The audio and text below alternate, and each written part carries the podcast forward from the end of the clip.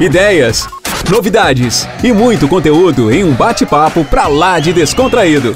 Toda semana você tem acesso a um tema diferente e fica por dentro de tudo o que acontece no mundo dos lasers e LEDs. Está começando mais um podcast Fórum em Laser. Olá, Fórum Laser. Boa noite. Tudo bem, galerinha? Vamos aí iniciar mais um dia, mais uma noite. E olha, o nosso tema de hoje é muito legal. Sei que interessa a muita gente, que é a laser terapia no pós-cirúrgico, né? Pós-cirurgias plásticas. E eu estou aqui com uma pessoa, uma colega de profissão muito querida, uma excelente profissional, uma parceira da Laser, a Débora Lira. Olá, Débora, seja muito bem-vinda. Estamos Boa muito noite. felizes. Obrigada, Larissa. Boa noite. Primeiramente, queria agradecer pelo convite, é, pelo reconhecimento, né? A gente tem tido essa parceria aí. Espero poder contribuir aí nessa noite. Com certeza. E aí, o que você preparou para gente? Vamos lá, então? Vamos lá. É, vou Pode. falar um pouquinho de mim, deixa eu só abrir aqui minha tela. Gente, eu não sou muito da tecnologia, não, tá? Mas a gente vai lá. Eu também sou assim. Isso aí a gente vai se ajeitando, mas está compartilhando aqui. Ah, entrou É. certinho. Entrou? Então tá já. Eu sou formada desde 2009 como enfermeira, mas há muitos anos antes eu já era técnica de enfermagem. É, de 1900 e alguma coisinha eu já era técnica de enfermagem. Então depois eu preferi começar como técnica e para ter certeza realmente se eu me identificava com a profissão. Isso traz um pouquinho de experiência para gente. Trabalhei aqui por um tempo, eu sou de Vila Velha, do Espírito Santo. Trabalhei como técnica é, em um hospital público aqui, como no Hospital Infantil de Vila Velha. Enquanto técnica, eu fazia minha faculdade. Também fui instrumentadora cirúrgica, de cirurgia plástica, e isso trouxe para a gente um pouquinho de conhecimento, até mesmo é, dentro né, do, desse mundo aí de pós-operatório, até porque a gente vivenciou é, a prática mesmo ali de acompanhar o procedimento cirúrgico. Hoje, já vem aí há dois anos, eu estou trabalhando como autônoma no tratamento de feridas. É, eu, na verdade, eu me afastei da, da profissão por um período e me resgatei aí. A laser, na verdade, conseguiu me resgatar, porque eu me apaixonei é, pelo laser. Foi uma experiência pessoal que eu tive. E procurando a laser, a gente realmente teve essa, esse resgate aí no mundo da, da enfermagem. Dentro do tratamento de feridas, eu atuo, eu atuo hoje de forma autônoma com feridas operatórias, que tem sido a minha maior prática clínica. E sou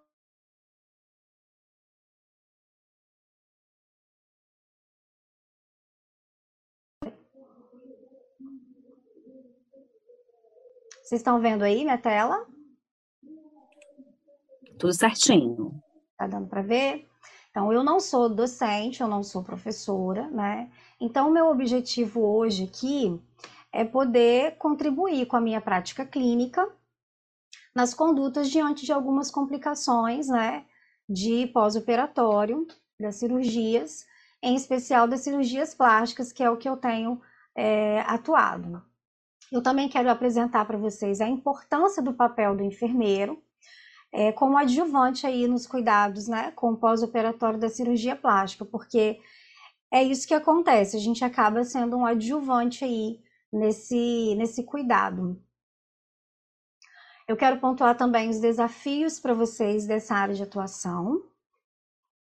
Direcionar, é, que é um segmento muito promissor, se houver uma visão de mercado, persistência no network e constância de propósito, porque realmente é um desafio, né? Profissional enfermeiro, ele tem que ter o conhecimento técnico para o manejo da ferida operatória de cirurgia plástica. O que, que requer esse conhecimento técnico? Saber ou não se teve é, prótese, né, implante naquela cirurgia, para você saber como é que você vai fazer o manejo ali, dependendo da, da ferida operatória, principalmente se for uma deiscência. Se teve enxertia, né, alguns procedimentos cirúrgicos, é, paciente faz, eu, eu geralmente vou, vou é, direcionar falando paciente, né, no termo feminino, porque é mais comum, a gente está falando aqui de cirurgia plástica, que seja mulher. É, saber se teve enxertia de gordura, é muito comum, às vezes, a paciente é, fazer esse enxertia de gordura. Então, esse conhecimento técnico, ele é importante para quando você vai é, cuidar de um pós-operatório, você ter conhecimento de, do que foi feito ali naquela cirurgia. Ter conhecimento da fisiologia da cicatrização da ferida operatória, que ela é um pouquinho diferente, né, do processo de cicatrização de uma ferida que ela é cicatrizada por segunda intenção. É, a ferida operatória, ela tem a cicatrização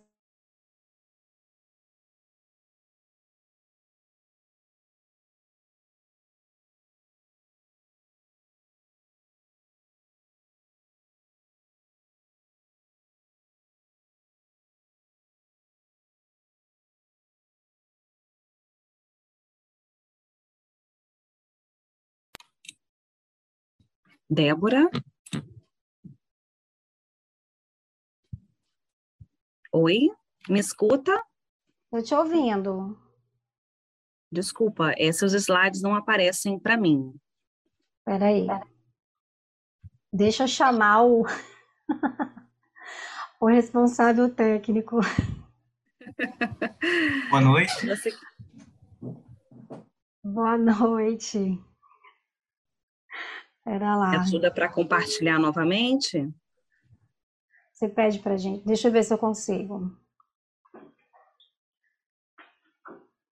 Que caiu tudo aqui.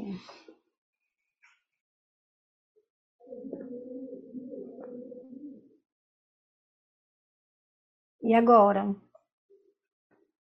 Para mim aparece. Tá aparecendo? Entrando. Então vamos lá. Vou voltar aqui. É, ter conhecimento da fisiologia da cicatrização da ferida operatória, né, que ela é diferente do, do, do processo de cicatrização é, das, por segunda intenção. Esse halo operatório, né, que é aquela linha incisional, ela tem um preenchimento, é, aí mais ou menos a gente imagina ali por cinco dias, conforme a literatura fala, mas a gente tem que ter a nossa percepção, né? Alguns cuidados específicos com isso, até mesmo na orientação da, com a paciente, né, para paciente, com esse cuidado. A gente sabe que os consensos orientam que o banho ele deve ser indicado aí a partir de 48 horas, porque a gente não sabe exatamente é, em quanto tempo ele formou aquela rede de fibrina, e é muito comum, às vezes, é, o cirurgião orientar o banho com 24 horas, infelizmente, né? E às vezes acaba tendo ali nos primeiros dias um processo inflamatório mais exacerbado. Então é bom a gente ter um pouquinho desse, desse conhecimento, né? Educar a paciente quanto aos cuidados com a sua própria ferida, a importância desses cuidados e os riscos que ela poderá ter se não realizá-los. É exatamente o que eu estava falando acima. É, hoje, eu tenho implementado a, a ideia da gente ter uma consulta pré-operatória, da qual a gente vai fazer essa educação, essa orientação com a paciente desses primeiros cuidados é, com a ferida operatória, porque eu atuo nos cuidados da ferida operatória e atuo também com a laser terapia. E a indicação para laser terapia no pós-operatório é a partir das 48 horas, né? A gente sabe que a gente tem que deixar aquela feridinha ali fechada por 48 horas, conforme os consensos orientam, para que a gente não tenha, para a gente diminuir os riscos, né, de, de infecção. Então, é muito importante esse primeiro cuidado aí. Então, em média, quando eu estou com a paciente nesse primeiro essa atenção imediata, assim, eu vou visitar a paciente depois de 48 horas, 72 horas, considerando que a ferida operatória está tudo bem. O paciente que quer realmente fazer é, uma, um, ter né, um, um atendimento, um tratamento específico com a laser terapia. Então, esse cuidado com essas primeiras horas, com esses primeiros dias, é muito importante que a gente conscientize a paciente de não lavar essa ferida operatória, porque a gente sabe que não está tão fechado ali aquele ala operatório, a gente não está vendo ali a olho nu se aquela rede de fibrina é, formou ali, né? É, pelo, pela literatura fala 48 horas, mas a gente não sabe precisamente. Então é bom a gente orientar, é, não molhar diretamente com a água do chuveiro, é, indicar um sabonete específico. É, eu tento implementar a ideia de comprar um sabonete com PHMB, tudo para a gente potencializar mesmo é, essa recuperação e evitar, né, os problemas que infelizmente muitas vezes acontece por falta mesmo de orientação. Conhecer os melhores correlatos e coberturas para, é, para ferida operatória. É muito importante que o enfermeiro ele tenha o conhecimento de quais coberturas e correlatos que ele pode usar numa ferida operatória. É, muitas vezes a ferida operatória, e aí eu estou falando de uma ferida operatória sadia, a gente tem que pensar, é, é, o hidrogel, por exemplo. É muito comum as pessoas quererem entrar com hidrogel, às vezes, numa incisão que não tem um processo ali indicado. E o hidrogel, por ele ter ali aquela quantidade de, de água, ele pode até às vezes folgar o fio né, da sutura. Então é muito importante que o profissional conheça quais os melhores correlatos e coberturas que ele pode indicar para paciente, tanto no manejo de uma ferida sadia, quanto no manejo de uma ferida com deiscência dar orientações e cuidados para que a cicatrização seja restaurada com sucesso, mesmo após a alta. Hoje, é, com o meu trabalho, que eu, que eu tenho feito de acompanhamento dessa paciente numa ferida sadia, né? Após a alta, geralmente a minha alta aí é com 30, 35 dias após é, a cirurgia, eu tô falando de uma ferida sadia, tá? a gente continua com algumas orientações, mesmo após a alta, porque a gente sabe que essa, essa incisão nova, né, ela é uma incisão bebê, ela é uma pele nova, essa cicatriz, na verdade é cicatriz, queria falar. Ela é uma pele nova, ela é uma pele bebê, e essa pele, ela pode, muitas vezes acontece, com 40, com 50 dias, a paciente procurar porque houve uma ruptura ali por uma falta de orientação. É, é bem comum, sabe? Às vezes a paciente pós-cirurgia plástica é, acreditar ali que porque já fechou, ela volta alguns, algumas é, condutas dela da rotina da vida dela e essa pele abre, porque às vezes colocou uma roupa mais apertada, às vezes pensando aí numa abdominoplastia, colocou uma calça muito apertada e essa pele nova, né, essa cicatriz nova, não suportou essa pressão e rompeu. E às vezes abre um pontinho ali infeccionando, inflamando, enfim. Então, essas orientações, para você que está pensando, que você que trabalha com o paciente numa ferida sadia, né? na recuperação, você deve dar para o seu paciente, porque às vezes a gente entrega o paciente, dá alta para o paciente, mas se ela não tiver essa orientação, todo o seu trabalho, todo o seu manejo que você teve aí durante esse período, ele pode ser perdido às vezes com um simples, uma simples orientação que não foi dada. Tá, tá, eu estou falando rápido, dá um feedback aí, pessoal, tá dando para para entender? Tá me ouvindo direitinho, Larissa? Tudo certinho, tá ótimo. Certinho. Beleza. Compreender que a ferida operatória não é um problema seu. Esse é um, esse é um assunto delicado, viu? é, eu coloquei todos os, os temas aqui, né? Para poder depois a gente complementar quando a gente entrar na, na, nos casos clínicos. Nesse caso, eu vou pontuar sobre uma deiscência, tá? A gente enfermeiro, a gente tem muito de querer é, ajudar, melhorar, a gente quer muito contribuir. Eu vejo que isso é muito, muito nato assim do enfermeiro, né? Principalmente o enfermeiro que gosta de tratar ferida, quando ele vê uma ferida, ele já fica sedento, né? Nossa, eu vou fazer isso, eu vou fazer aquilo. Mas essa compreensão, ela é muito importante porque às vezes a gente pode prejudicar o nosso trabalho com isso. Quando uma, uma deiscência chega até a mim, e hoje é, 95% das deiscências que chegam até a mim, graças a Deus, elas chegam por indicação do cirurgião. Eu preciso ter essa compreensão de que essa ferida ela não é um problema que eu causei. Ela é um problema que estão trazendo para mim com a possibilidade de que eu consiga é, ajudar e resolver é, eu não posso assumir esse problema para mim. Então, isso é muito importante que a gente tenha, porque quando chega uma deiscência para mim que ela não veio indicada de um cirurgião, e aí quando eu procuro o cirurgião, se o cirurgião ele não tiver é, de acordo com o que eu conduza, eu não assumo este problema, que não é meu. Apesar da gente sentir, né? Porque a gente sente, né? Poxa, mas se eu fizesse isso, se eu fizesse o PDT, se eu entrasse com essa cobertura, com essa conduta, eu sei que ia resolver. E já aconteceu, tá, pessoal? Não em uma e nem duas vezes. É, da ferida chegar até a mim, a paciente vir até a mim, me procurar, me pedir ajuda.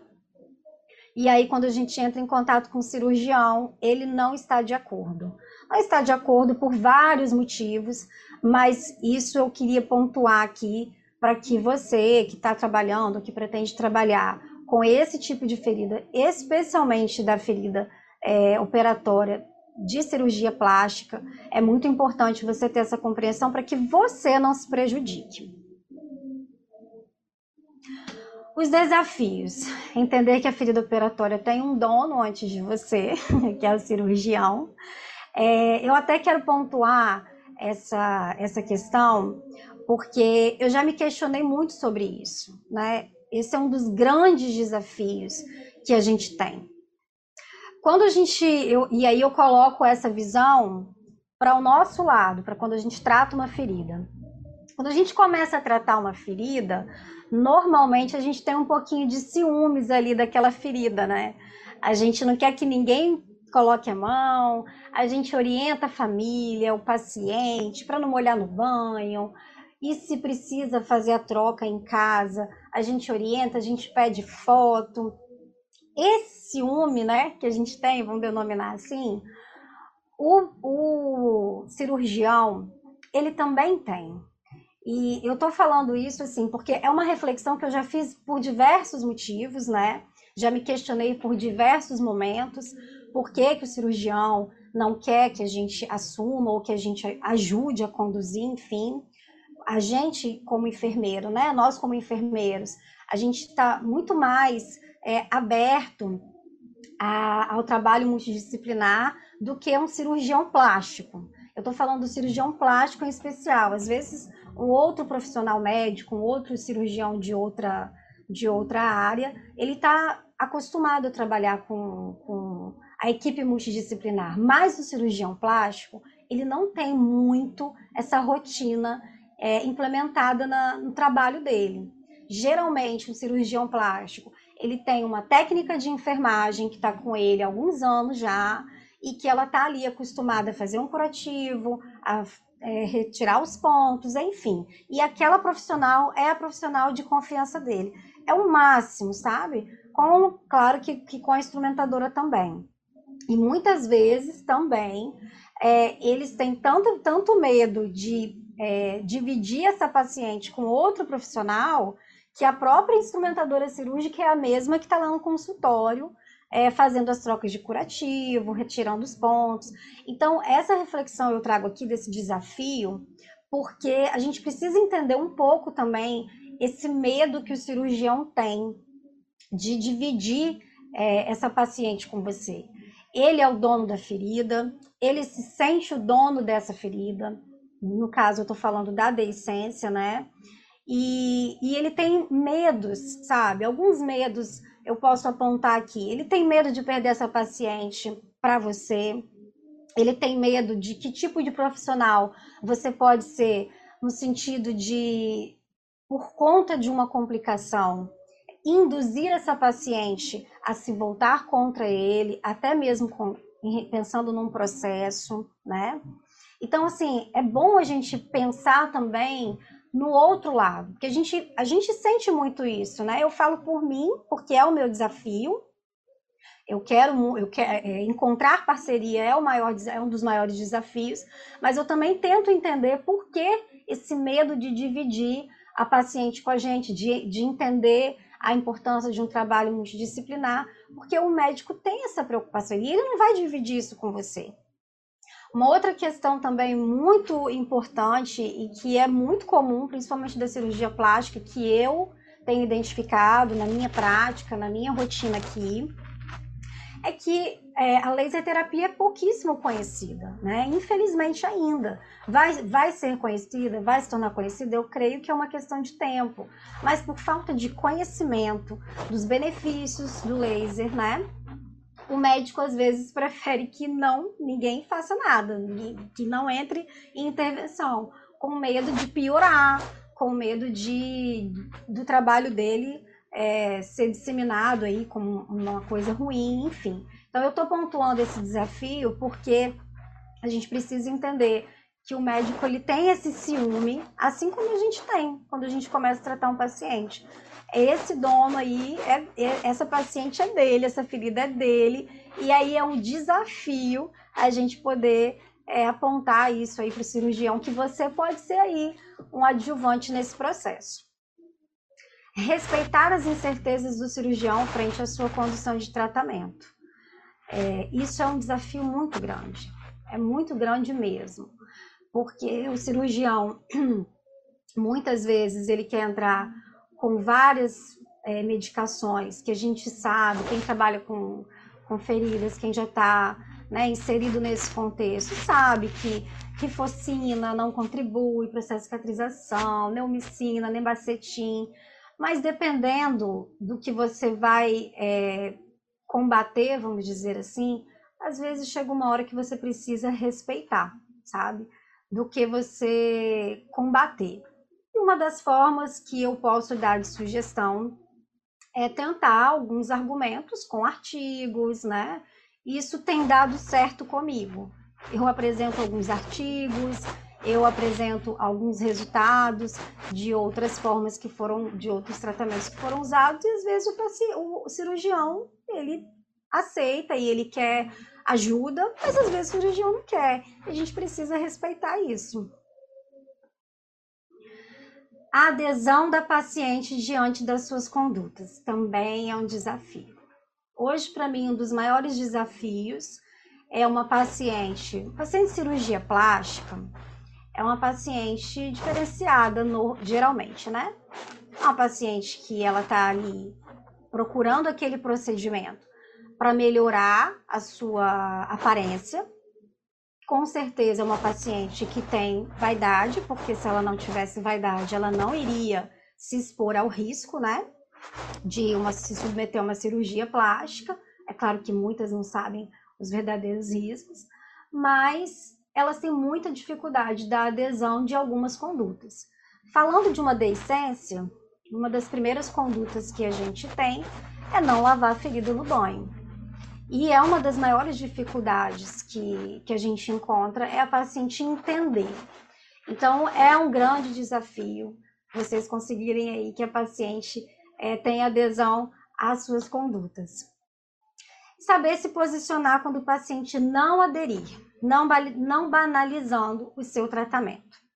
Eu ponto isso aqui porque eu já passei algumas saias justas e às vezes eu vejo alguns colegas muito é, perturbados né, com, essa, com essa questão, porque a paciente, às vezes, ela não quer aderir à sua conduta. Vamos botar esse exemplo aí: não tomar banho. O paciente não aceita que não é para tomar banho.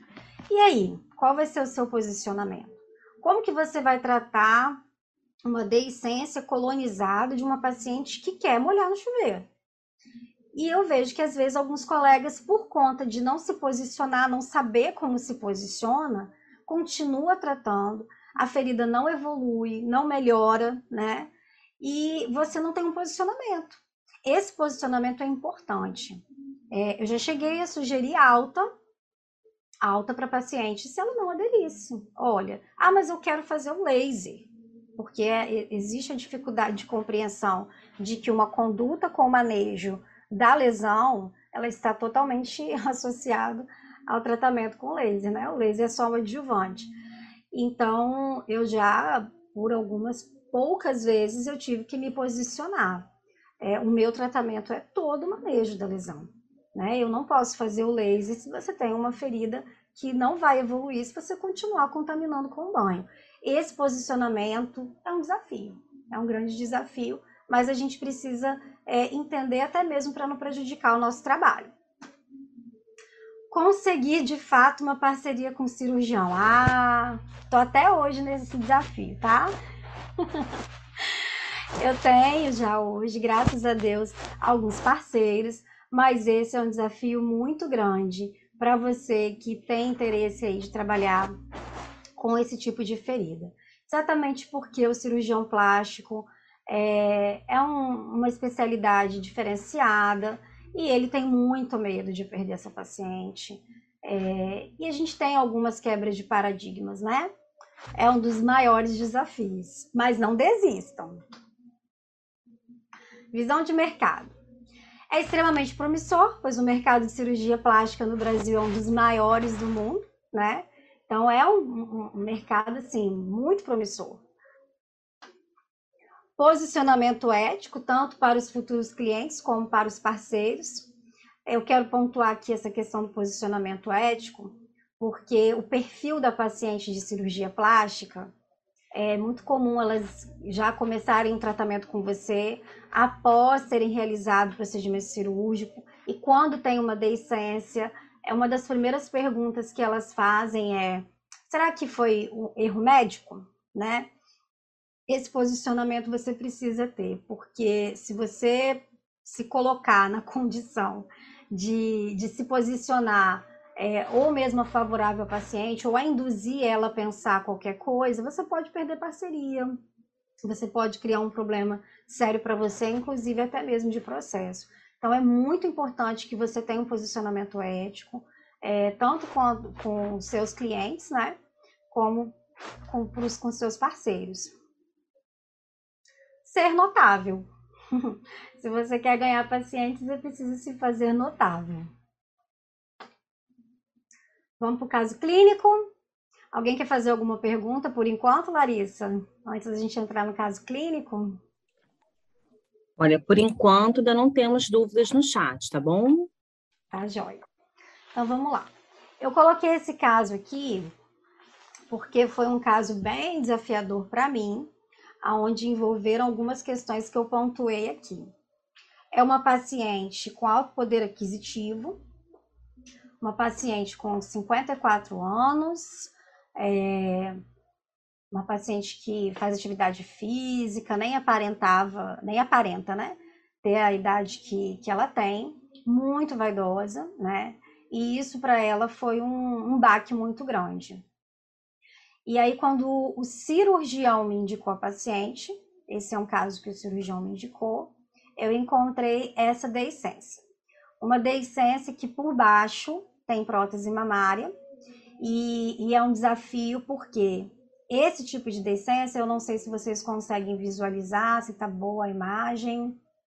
A gente tem aqui ó, um rompimento que logo abaixo a prótese ela não está visível, ela não está exposta mas é, ao manipular, a gente sentia que por pouco tecido ali teria exposição de prótese, porque é uma paciente magra, com pouco tecido mamário, então foi uma prótese que foi colocada para preencher ali, então assim, por muito pouco estaria ali tendo exposição de prótese. E quando essa decência chegou para mim, o médico estava muito preocupado e ele deixou claro para mim que se em poucos dias eu não conseguisse é, resolver, ele teria que reabordar dentro do centro cirúrgico. E aí, com essa paciente, deixa eu passar aqui. Vamos lá, vou colocar o que, que eu usei e eu vou explicando. Eu sempre utilizo na, no meu tratamento a limpeza com o banho e o sabonete de solução de PHMB, né? Eu faço a limpeza com sabonete, depois eu faço o banho e eu deixo ali de 10 a 15 minutos no banho de PHMB. O meu raciocínio para esse tipo de deiscência é sempre de que a gente tem uma colonização e pode ter sido um dos fatores aí dessa pele ter rompido. Vocês conseguem perceber que é uma área de tensão aqui, né? É uma das regiões que a gente mais tem problemática essa área aqui. Que a gente tem, ó, alguns vetores aqui de tensão propiciando a abertura mesmo. Uma coisa muito interessante que acontece com, nas deiscências mamárias é que geralmente elas se abrem é, no, no braço, é, na mama, que a paciente ela, ela é destra, ou enfim, ou é do lado direito ou do lado esquerdo, é o, é o braço que ela utiliza, né? Vocês podem, assim, quem, quem trabalha com essa prática, pode é, observar. Normalmente, ela abre no braço que a paciente mais utiliza, porque exatamente alguns movimentos, por conta dessa tensão aqui, não quer dizer que necessariamente foi o movimento que ela fez que abriu, mas por alguns fatores, como uma colonização maior, né?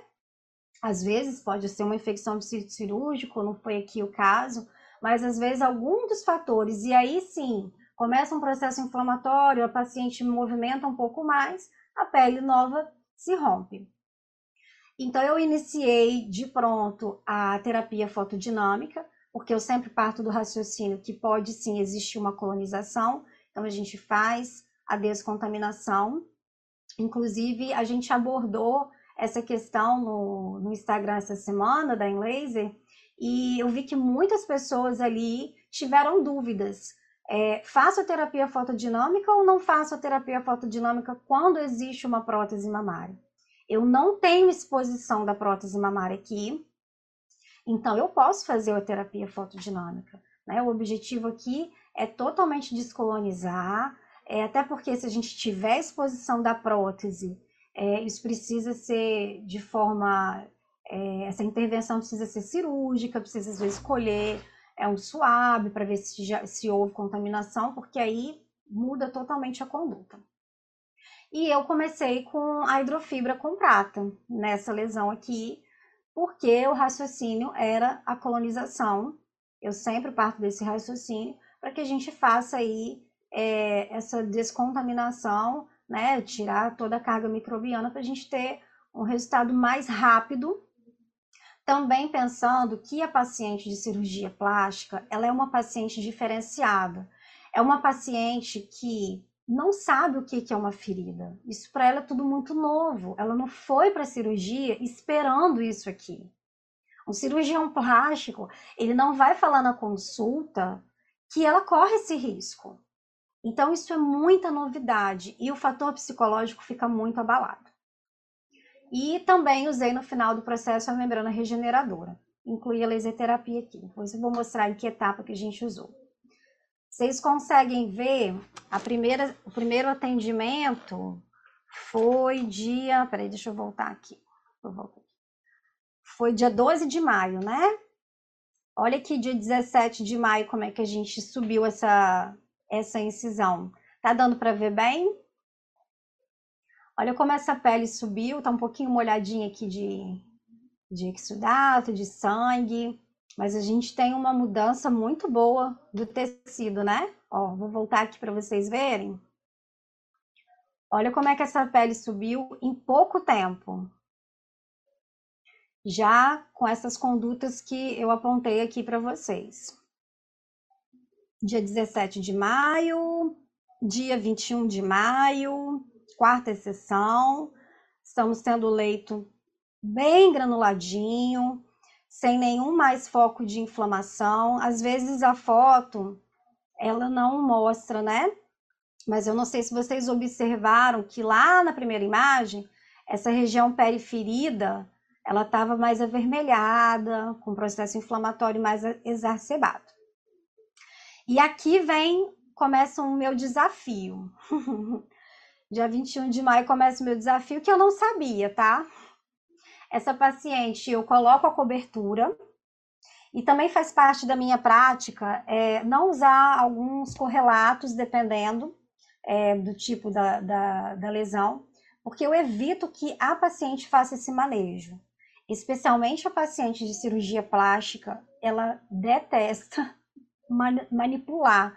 Ela tem muito medo daquilo, né? Ela não está acostumada com aquilo. Então, quando a gente traz essa possibilidade de colocar uma cobertura em que a paciente não vai precisar manipular, ela fica aliviada. Ai, graças a Deus, eu não vou manipular. Então, também é uma dica que eu deixo para vocês que querem trabalhar com a cirurgia plástica. É uma estratégia boa, porque isso traz muito conforto e segurança para a paciente. Ela não ter que manipular essa, essa lesão. Só que aqui nesse dia eu coloquei a cobertura, continuamos com as mesmas orientações, ela não tomando banho. Mas como eu falei lá atrás, uma paciente de alto poder aquisitivo, ela estava muito incomodada de não tomar banho, de não entrar com a cabeça debaixo do chuveiro. Ela estava indo no salão, lavar o cabelo, enfim. E um dia depois, ela foi na consulta de revisão com o cirurgião. E eu já vi orientado que não precisava abrir, né, a, a curativo, porque eu tinha colocado uma cobertura, o, o cirurgião estava ciente, ele falou, não, deixa ela vir, eu não vou mexer. Só que quando ela chegou na consulta com o cirurgião, ela relatou essa insatisfação da minha condução de tratamento. Ela estava muito insatisfeita e ela não havia manifestado de, dessa forma comigo, mas ela manifestou com o médico. E qual foi a orientação do médico? Não, não tem problema não. Deixa eu abrir aqui para ver como é que tá. Aí ele viu que o leito estava granulado. Qual foi a orientação que ele deu? A partir de agora você pode deixar aberto para secar. Gente, olha que desafio. Por isso que eu fiz questão de botar esse caso para vocês. Por quê? Quem foi que me indicou a paciente? Foi o cirurgião. E ele mudou a minha conduta. Ele confiou no meu tratamento, mas ele mudou a minha conduta. E aí, quando eu voltei Nessa paciente, é, espera lá que eu perdi a data, dia 21. Voltei nessa paciente dia 2, que eu estava achando que estava tudo lindo e maravilhoso, né? Ela não tinha me falado. Olha o que, que eu encontro. Tá dando para visualizar que tem necrose aqui? Tá dando para visualizar que formou uma casquinha necrótica aqui? Tá boa a imagem, Larissa. Ah, dá para ver sim, Débora. Tá, tá todo mundo conseguindo visualizar? A gente já tinha uma capinha aqui, né? Necrótica. Inclusive, é, por baixo, ó, estava granulado, né? Só que a gente estava regredindo no tratamento, porque a ferida estava aberta e a paciente estava feliz da vida tomando seu banho. Então, quando eu cheguei aqui, encontrei essa lesão, é, com esse processo, com essa regressão, é, qual foi o meu outro desafio e qual foi a minha conduta? O meu desafio foi me posicionar. Quando eu abri, quando eu cheguei e vi, né, me assustei, me frustrei, claro, é, mas eu tirei a foto. Isso é uma prática que eu faço toda vez que eu vou visitar a paciente. Eu tiro a foto, eu utilizo um aplicativo que eu consigo colocar a foto anterior com a foto atual e aí a paciente compara e ela consegue ver como evoluiu e isso traz muito benefício no tratamento, porque a paciente ela fica muito estimulada. Poxa, 72 horas atrás minha ferida estava assim, a 96, a 48, olha como a minha ferida evoluiu. Então eu trabalho muito e é uma outra dica que eu deixo aqui para vocês, vale muito a pena fazer isso. O paciente quando ele vê essa evolução, isso traz muito estímulo e isso contribui muito para a melhora do tratamento. Então eu fiz, eu, eu tirei essa foto e comparei com a foto anterior. E eu falei: você consegue identificar e entender que a sua lesão regrediu? É, eu vou te explicar que isso aqui é uma necrose, enfim. Eu expliquei para ela e aí eu disse a ela: infelizmente, se você não é, seguir as minhas condutas, Eu respeito a conduta do cirurgião. Eu não vou passar por cima da conduta dele, mas essa é a conduta dele e essa é a minha conduta. Se você não continuar com essa conduta, eu não posso dar seguimento no seu tratamento, porque ele não vai ser efetivo. Por isso que eu coloquei esse caso aqui, né? Esse caso foi o ano passado, porque é um grande desafio. É, são vários desafios que a gente encontra, mas a gente ter esse posicionamento, né? Para mim foi uma saia justa, porque foi um médico que me indicou, mas eu precisava ter essa postura. E aí eu até coloquei aqui, descrever, paciente recusou curativo, regredimos é, com a lesão com leito ressecado com necrose. A paciente compreendeu, a paciente aceitou, aderiu o caso, porque ela entendeu que eu iria, é, de fato, deixá-la, né? E aí voltamos. E aí, voltamos aqui, ó, dia 14 do 6, voltamos de novo a granular e a não ter mais nenhum vestígio aí de necrose. E quando chegou aqui, deixa eu ver se é isso mesmo, quando chegou aqui, não, voltamos mais, espera lá. Dia 22, ó, tecido granulando, já estamos aqui epitelizando, vocês conseguem ver pela imagem. Essa paciente, o quarto dela era muito escuro, eu tinha muita dificuldade de tirar uma foto de qualidade. Mas é possível aqui ver que já está né, epitelizando borda, aproximou muito mais. Quando a gente chegou nesse estágio aqui, eu tive um outro desafio. A paciente falou assim para mim, Débora, eu tenho uma viagem marcada há dois anos para Chapada da Diamantina eu não vou desmarcar essa viagem, não. Porque eu não vou perder essa viagem, não. E eu vou mergulhar. E eu falei, é isso mesmo que você vai fazer? Você vai com isso aqui desse jeito? E ela foi, ela falou o seguinte: eu vou e quando você voltar, você cuida do jeito que tiver. E eu vou mostrar para vocês como que ela foi. Ela foi com membrana regeneradora e com as minhas orações.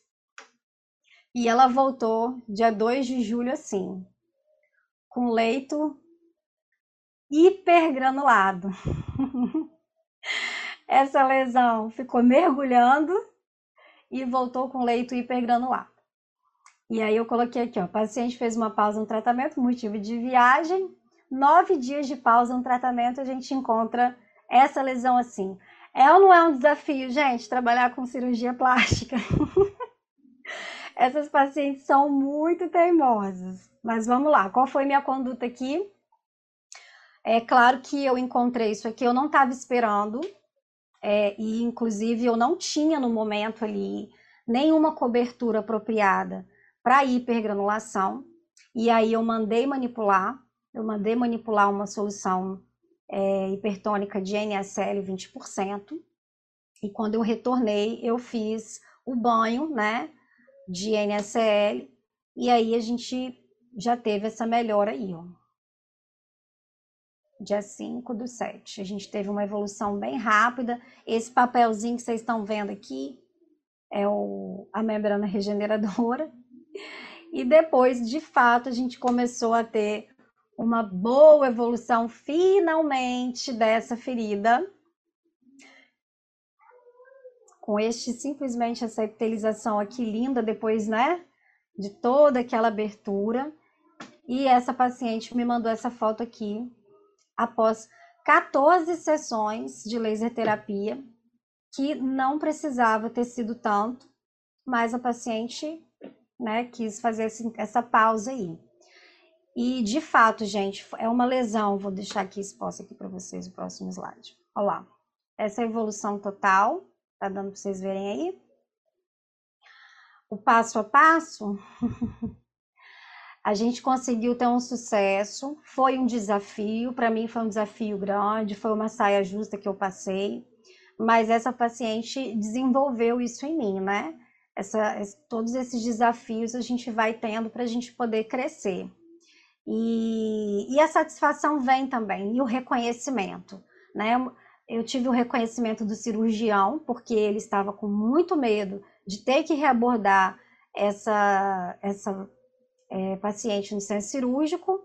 um medo, né? Que ele depois expôs essa ferida e, e, e às vezes até parece inacreditável, né? Não compreender o risco que ele estava colocando a paciente novamente. E a paciente que ficou muito agradecida, é, essa, essa paciente tem, tem outras histórias com ela, enfim, é uma pessoa que, que conseguiu é, enxergar é, o nosso trabalho. Alguém quer fazer alguma pergunta com relação a esse caso, Larissa? Minutinho, que eu vou dar uma olhada aqui. Por enquanto ainda não, Débora. Mas ao não. final eu creio que vai ter mais dúvidas. Então tá Poxa, bom. que legal, hein? Gostei muito desse caso. É muito desafio, né, Larissa? Você também está acostumada com isso, você sabe os desafios que são, né? É um desafio, mas que com certeza valeu muito a pena, porque olha, a evolução foi excelente, né? Sim. Vamos lá, eu vou colocar um outro caso que também foi um desafio. Ai, que linda. Alguém, alguém sabe dizer o que é esse amarelo maravilhoso? a nossa linda e querida rifocina, que a gente encontra muito, às vezes parece meio inacreditável, né? A gente está aí com tantas atualizações e tem muito cirurgião que ainda recomenda a rifocina. Essa paciente, vou contar para vocês também, foi um caso muito interessante. Essa paciente veio indicada, é, ela é uma médica, ela é obstetra, 35 anos, é, obstetra, e ela já estava com essa deiscência há dois meses e pouquinho, né? Ela fez a cirurgia no interior aqui do estado, a família dela é do interior, ela foi para lá, fez o repouso, 20 dias. E aí, quando ela achou que estava tudo bem, ela voltou para a cidade e pouco tempo depois ela começou a trabalhar. E ela é obstetra. E obstetra provavelmente faz bastante força, né? Para poder retirar o bebê ali. E aí, depois que ela voltou ao trabalho, ela teve essa deiscência, ela não quis retornar no cirurgião, porque ela falou que a rotina dela de trabalho estava muito puxada, que não dava tempo para ela ir para o interior, e a conduta do cirurgião por telefone é que ela usasse rifocina. E eu achei esse caso muito interessante porque ela é uma médica, né? E a gente questiona muito isso, né? Como que um médico não sabe o que, que ele vai fazer. E ela realmente não sabe, porque se ela soubesse, ela mesmo teria feito a intervenção nela. Ela é uma médica obstetra, ela faz cirurgia, ela faz cesárea. E ela confiou, ela falou para mim, eu confiei na conduta do médico e segui minha vida. Ela tocou a vida dela. Eu até falava para ela assim, eu acho que sua ferida ela não piorou porque você estava muito tranquila. Ela estava muito tranquila com a conduta do cirurgião. E, e ela ficou por dois meses e pouquinho usando rifocina, até que um dia ela estava dentro do centro cirúrgico e ela comentou na sala de estar ali do centro cirúrgico que ela estava com uma deiscência, que ela não poderia, ela não estava com tempo para que o médico dela avaliasse e ela não sabia o que fazer, se tinha algum médico, cirurgião, e que, que, eles, que eles pudessem indicar para ela para poder avaliar, porque ela não estava com tempo. E aí, nessa conversa, né, de sala de estar de centro cirúrgico, o meu nome surgiu. E alguém, um cirurgião falou para ela, falou, olha, eu conheço uma enfermeira que trabalha com isso, e se eu fosse você, eu procurava ela. Ele avaliou essa paciente ali, né, naquele momento ali, e falou, eu não posso fazer nada, procura a Débora. E essa paciente veio até a mim e eu encontrei essa essa deiscência bem encrostada, né? Bem ressecada, que é o que a rifocina faz. Eu vou colocar aqui algumas condutas que eu, que eu fiz. E vou colocar para vocês, eu até coloquei aqui, ó, descrevi mama direita, porque ela estava com deiscência nas duas mamas, tá? E cada uma, a evolução foi diferente. Então, assim, foi um desafio bem grande é, a minha facilidade maior com essa paciente é porque ela era médica. Então, ela entendia muito mais as minhas condutas e respeitava. Foi muito bom, foi muito bom essa troca, sabe?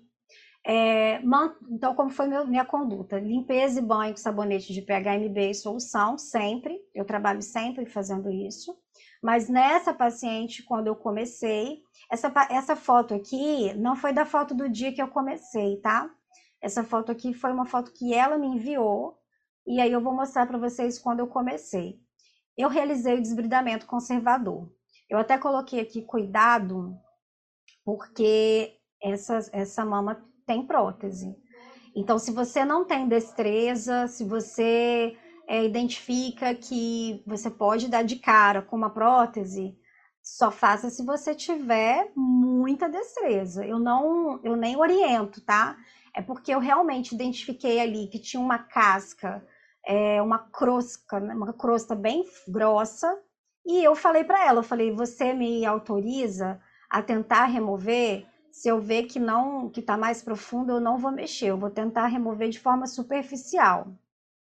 E aí eu vou mostrar para vocês aqui como é que foi a nossa remoção. Aqui foi quando eu comecei de fato, tá? Dia 9 do 7 foi quando eu comecei. E aí a gente conseguiu, vocês podem observar que essa crosta aqui eu não removi, porque eu não me senti segura para é, mexer ali, né? Eu fiquei com medo e eu não sei se vocês conseguem perceber a profundidade que isso aqui já ficou depois que a gente removeu, né? Um leito que não estava bonito, com uma característica de colonização, dois meses e alguma coisinha, né? Que estava aberto, e aí a gente começou. De, de pronto, é, eu não tinha na, ali para começar é, uma hidrofibra com prata. Então, nas primeiras 24 horas, o que, que eu fiz? Eu utilizei o hidrogel com PHMB. Na minha prática, eu gosto muito do hidrogel com PHMB. Ele é um coringa, né? Nesse tipo de situação que você às vezes não tem ali uma cobertura é, na sua mão.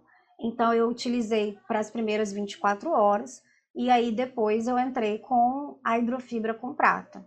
E claro, nesse, nesse primeiro atendimento, eu também comecei com a terapia fotodinâmica.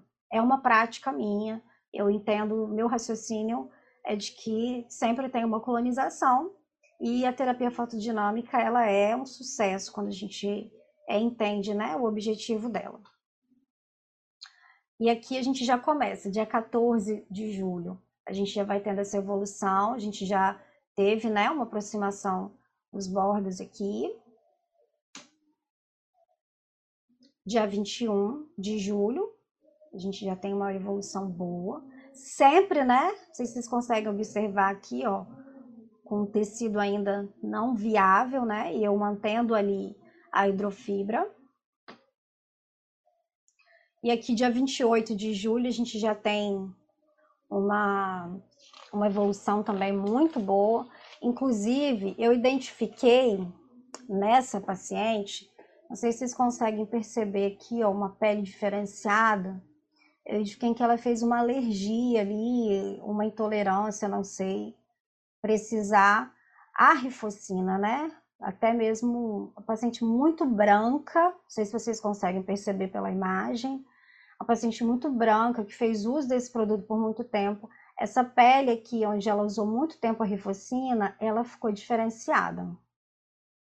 Dia 28 de julho, a gente já tinha 19 dias aqui da evolução, né, de quando começamos. Então, a gente teve uma evolução muito rápida.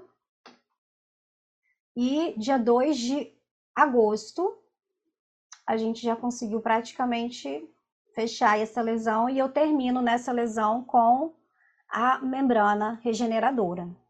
Então, aí, dia 2 de agosto, a gente tem aí 24 dias, né? Após o, o início do tratamento.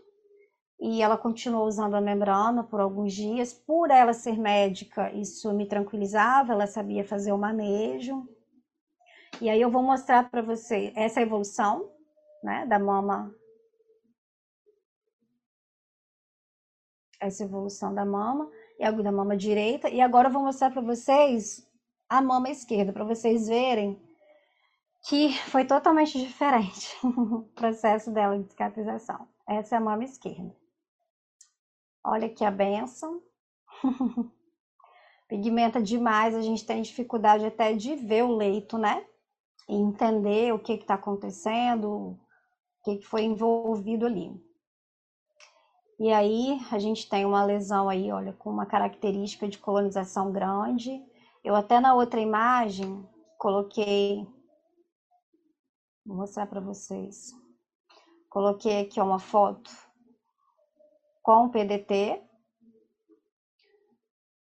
Eu quis mostrar essa imagem aqui para vocês terem certeza de que a terapia fotodinâmica, assim, ela é muito, muito, ela contribui muito nesse tipo de tratamento, tá?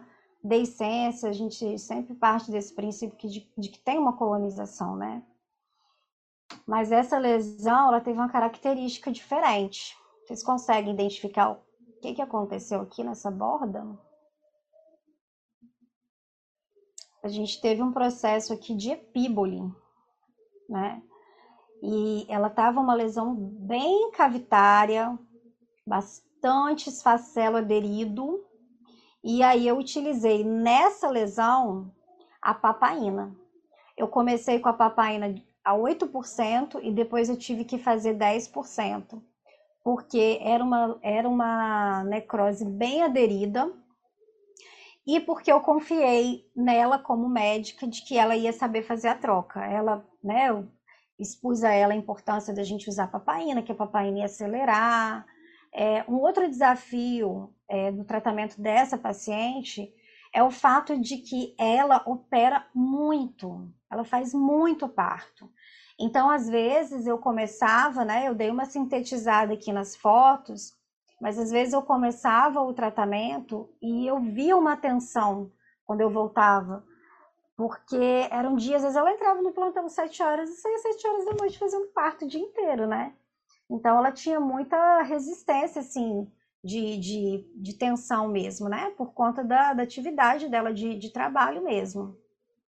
E aí a gente teve aqui, ó, a gente encontrou esse desafio aqui, essa epíbole.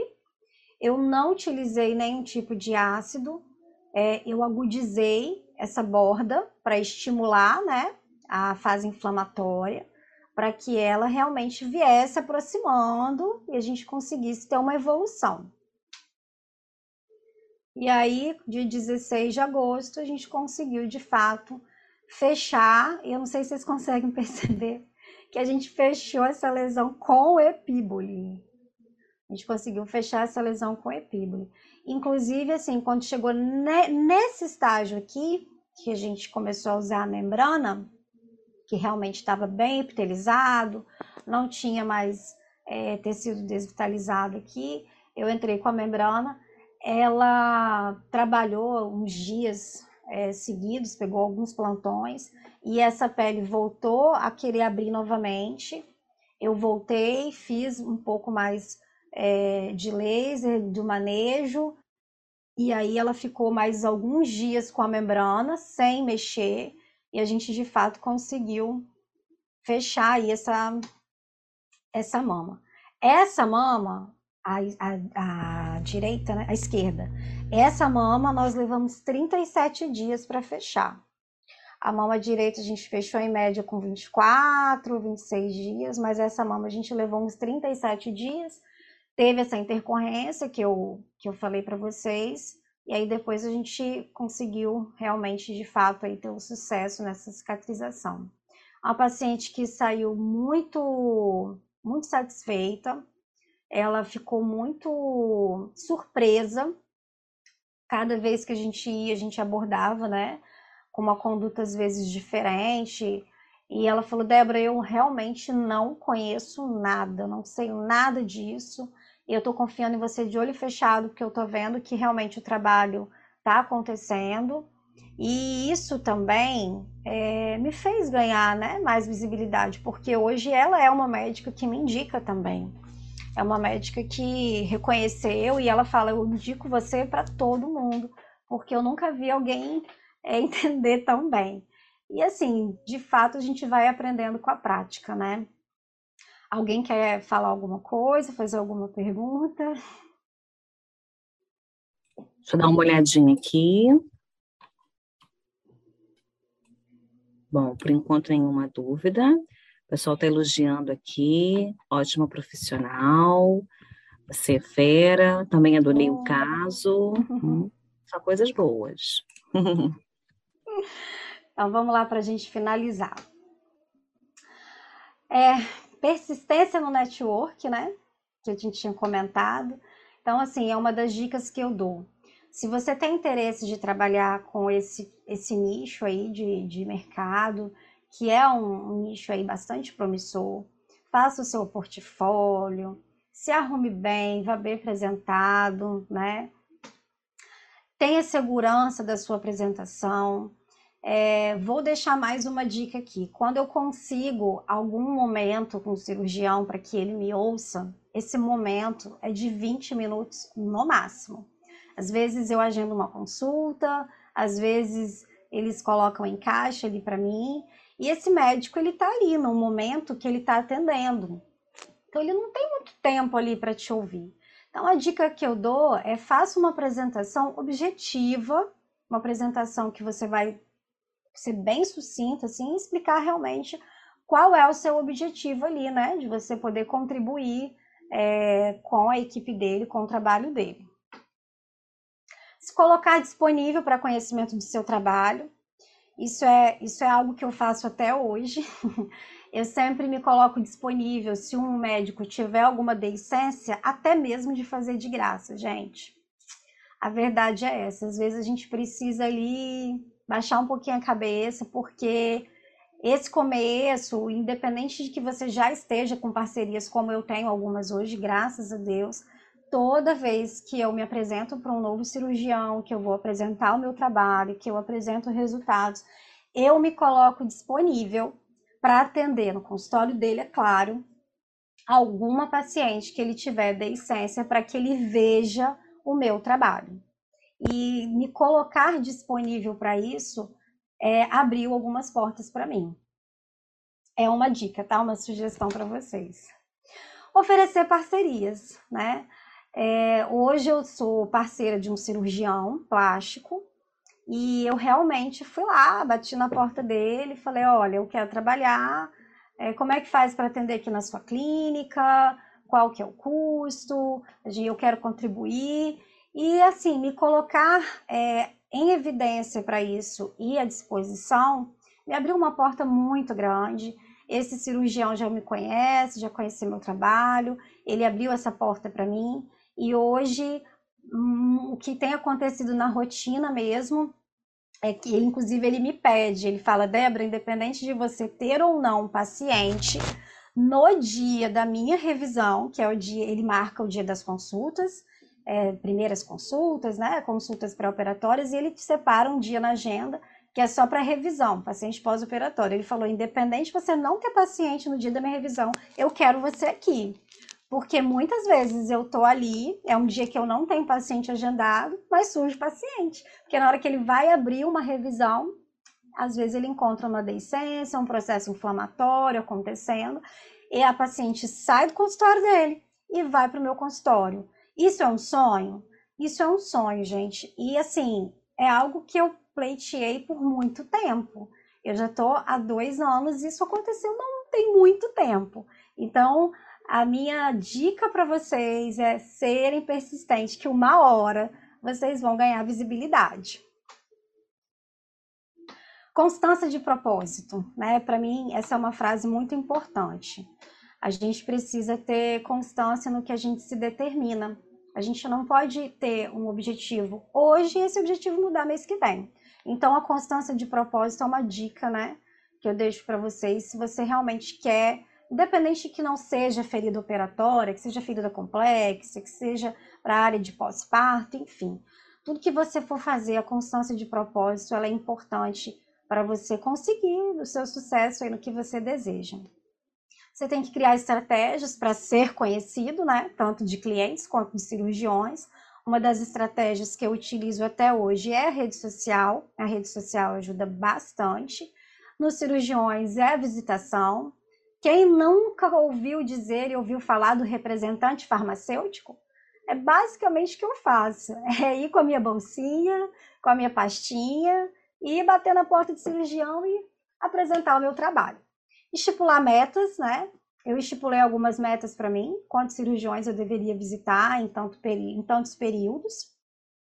Persistência no que você almeja. Persistir, persistir e persistir. Isso é importante para qualquer coisa que vocês escolherem na vida. E eu deixo aqui, né, uma frase que ela representa muito para mim hoje, muito no, na questão profissional. Os dois mais importantes dias da sua vida são o dia que você nasceu e o dia que você descobriu o porquê. Realmente, o dia que eu descobri que eu poderia cicatrizar, o dia que eu fechei a primeira ferida, o dia que eu ouvi da paciente, é, você foi imprescindível, sem você eu não teria conseguido. E isso foi a minha descoberta do porquê. E eu me redescobri é, dentro da enfermagem, e isso, para mim, é a minha maior motivação de persistir, persistir e persistir. E é o meu recadinho e é a minha dica que eu deixo para vocês hoje. E um muito obrigado. Ótimo, Débora, muito bom. Gostei muito da sua palestra, do direcionamento, dos seus casos, casos aí lindíssimos, né? Que eu, eu imagino o quanto foi desafiador a gente aqui também na Laser trabalha com pós-operatório, né? Não é a nossa, a nossa, nosso maior público-alvo, né? Que a gente trabalha mais com úlceras vasculogênicas, mas a gente também tem casos de pós-operatório e como são um perfil de pacientes, né? É, mais complicadas, no sentido assim, de aceitar condutas, né? De, de dar continuidade ao tratamento, e tem também essa questão aí do cirurgião plástico, né, do médico, que a gente tem que aí manejar muito bem essa relação médico-paciente e a gente, né, como profissional ali, que vai ser, na verdade, um profissional atuante para aquela ferida, né, para aquela decência. Então, eu sei como é dor essa parte, nessa né, área, mas é uma área, né, como toda a área de tratamento de feridas, de diversas etiologias, a gente sempre tem aí um final feliz, né? Uma recuperação desse paciente. Sim. Então, foi excelente direcionamento, gostei muito da sua aula e vamos ver se a gente tem alguma dúvida aqui no chat. Pessoal elogiando. Parabéns pelo trabalho, excelentes casos e condutas. Eu devo ter umas amigas aí me assistindo. Aí, ó, coisa boa. Parabéns pelo trabalho, profissionalismo e didática, muito bom. Eu queria que você abordasse um pouquinho, de maneira bem sucinta, né, as suas condutas, o seu, o seu desenrolar nos casos de pós-operatórios que não cursam com complicações. Existem pacientes que te procuram para fazer uma avaliação, para fazer a laser terapia no pós-operatório ali imediato, só para realmente não desenvolver uma decência ou outra complicação? Sim, na verdade, é, ainda não é como eu gostaria, né? Uhum. Essa, isso é uma educação que eu, que eu entendo que a gente tem que fazer primeiro com o cirurgião, de compreender a importância do tratamento para potencializar os resultados dele isso é uma fala que eu tenho, assim, muito grande com o cirurgião, né? Que o meu trabalho, ele vai potencializar os resultados, porque a gente sabe que o que o laser proporciona ali na incisão, pensando numa incisão sadia, é a qualidade dessa cicatrização, além de acelerar, né? A gente fala muito da aceleração, da aceleração, a gente identifica realmente que acelera os processos, né? Uma, processo inflamatório, ele pode durar até 20 dias, por aí, né? A gente identifica que com 10, 10 dias a gente já não tem mais processo inflamatório. Quando a gente inicia, é, logo a gente aborda essa, essa decisão no começo ali, né? Naquele início que eu falei, as 48, primeiras 48 horas, 72 horas. E a gente tem implementado, né, esse, esse trabalho de conscientização do cirurgião me indicar para a gente fazer uma consulta. Nessa consulta, eu explico qual é a vantagem da laser terapia na incisão, que ela além de dar estética, porque a paciente está preocupada com a estética, a paciente ela não está pensando em problema, a paciente não tem noção, né? E médico não vai falar de problema, porque se ele falar de problema, ele não vai vender a cirurgia dele. Isso é um fato, isso é uma realidade.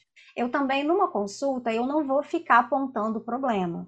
Eu vou falar dos benefícios, eu vou explicar, né? Eu explico para a paciente é, o que, que o laser promove, que ele promove um colágeno mais resistente e isso diminui a chance de termos problemas. Eu nunca prometo para essa paciente que ela não vai ter deficiência, né? A gente não pode prometer isso, até porque a gente não conhece essa paciente.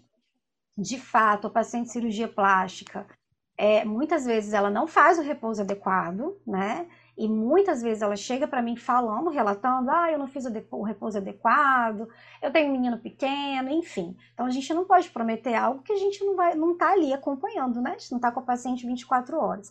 Mas eu explico que o laser ele promove é, essa, esse colágeno mais resistente, diminuindo a chance de romper essa pele, e uma consequência estética é a qualidade dessa cicatrização.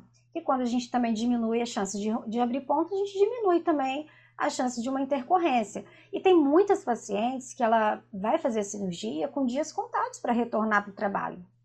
Às vezes ela tem ali, ela pegou 20 dias e quer fazer uma cirurgia, e muitas vezes, tá? É, não foram poucas, não. Vem paciente fazer a consulta, ah, eu quero fazer a cirurgia porque é, daqui um mês é o casamento da minha irmã ou eu tenho uma viagem para tal lugar. e aí eu falo, olha, é, se eu fosse você, eu repensava, porque se por um acaso não acontecer aquela cicatrização que você está esperando, você pode se frustrar. Gente, paciente cirurgia plástica, assim, é um, é um universo delicado.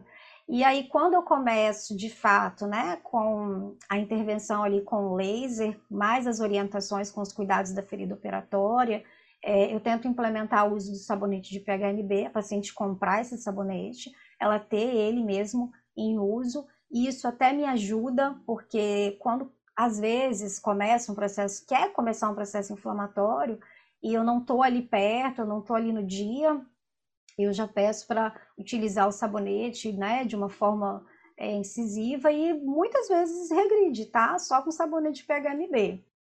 É, eu começo fazendo aquela estimulação, né? Aquela bioestimulação que a gente sabe que a gente tem que fazer ali para o crescimento do tecido, que com um joule, dois joules, né? A gente vai fazendo aquela bioestimulação inicial e vai fazendo região periferida, principalmente porque é, pós-operatório, 48 horas, 72 horas, primeira semana pós-operatório, o paciente está muito edemaciado. A região peri-lesão ali, peri-ferida, peri-incisional, ela está edemaciada, ela tem bastante equimose, a gente consegue melhorar muito a equimose, né? Fazendo no infravermelho, doses baixas, a gente vai trabalhando equimose, processo de edema, a gente também manipula ali os linfonodos, né? A gente ativa os linfonodos.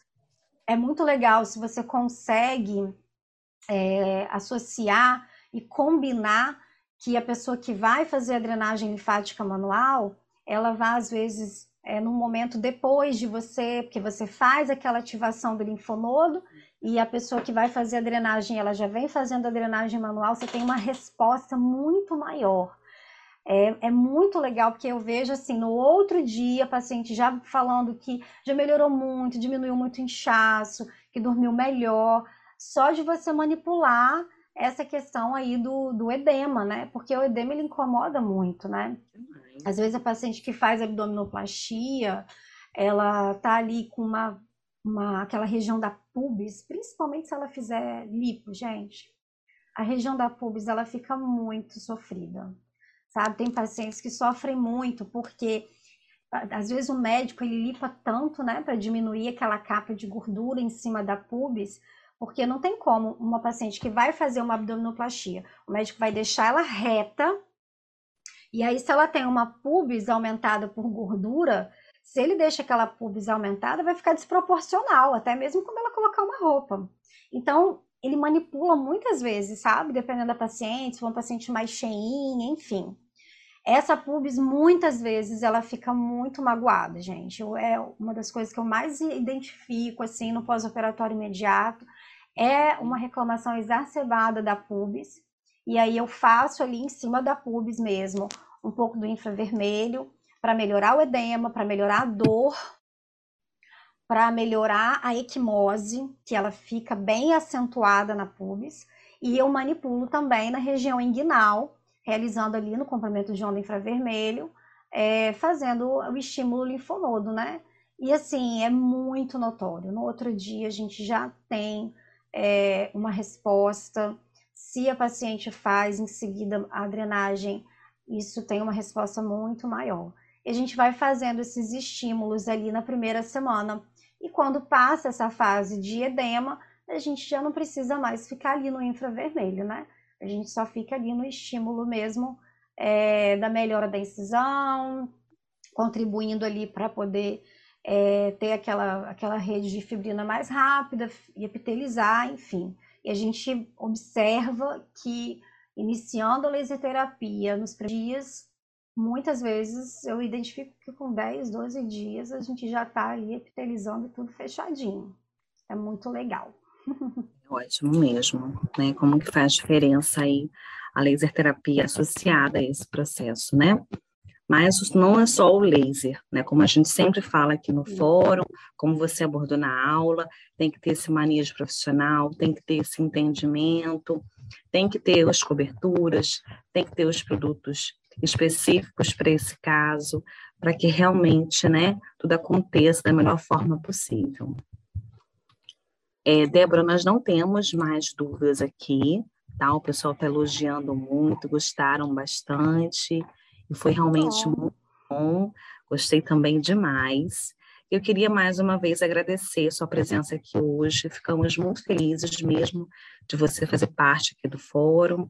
Surgirão novas oportunidades, chamaremos você novamente, que é muito bom te ouvir, né, discutir um pouquinho mais sobre essa parte e também discorrer sobre outros temas relacionados à laser terapia. Então, muito obrigada mais uma vez. Em nome da Enlaser, te agradeço. Eu que agradeço o convite, agradeço também especialmente você. Larissa, tive a oportunidade de conhecer pessoalmente, né, Larissa? Foi um dos primeiros contatos, né? E a gente nem imaginava, né, que a gente ia conseguir estar nesse estágio aí depois, né? Tão pouco tempo a gente já está conseguindo aí ter esses resultados. agradeço muito a vocês a oportunidade. E espero que vocês tenham gostado. Me sigam lá Sim, no Instagram. o que tem de elogio aqui. Ai, que bom. bom. Pessoal, Fica antes, de Deus, nós, gente. Antes de nós fecharmos o fórum de hoje, eu queria só falar rapidinho da Semana do Empreendedorismo, que a gente vai ter na semana que vem, Inclusive, o Fórum Laser não vai acontecer na semana que vem, devido realmente à Semana do Empreendedorismo. Então, você não pode perder. Vai ser uma semana aí muito legal também, onde a gente vai discutir um pouco mais sobre a parte de empreendedorismo, vai falar um pouquinho mais de saúde, de marketing.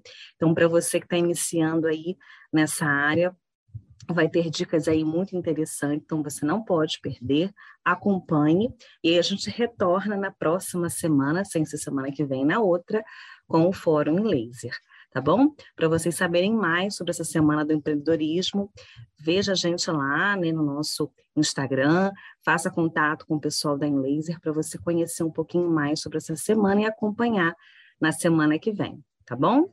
Então, um beijo grande, tchau, tchau, Débora, muito obrigada. Tenha Boa um excelente noite. Tchau, pessoal. Fica com Deus. Fica com Deus.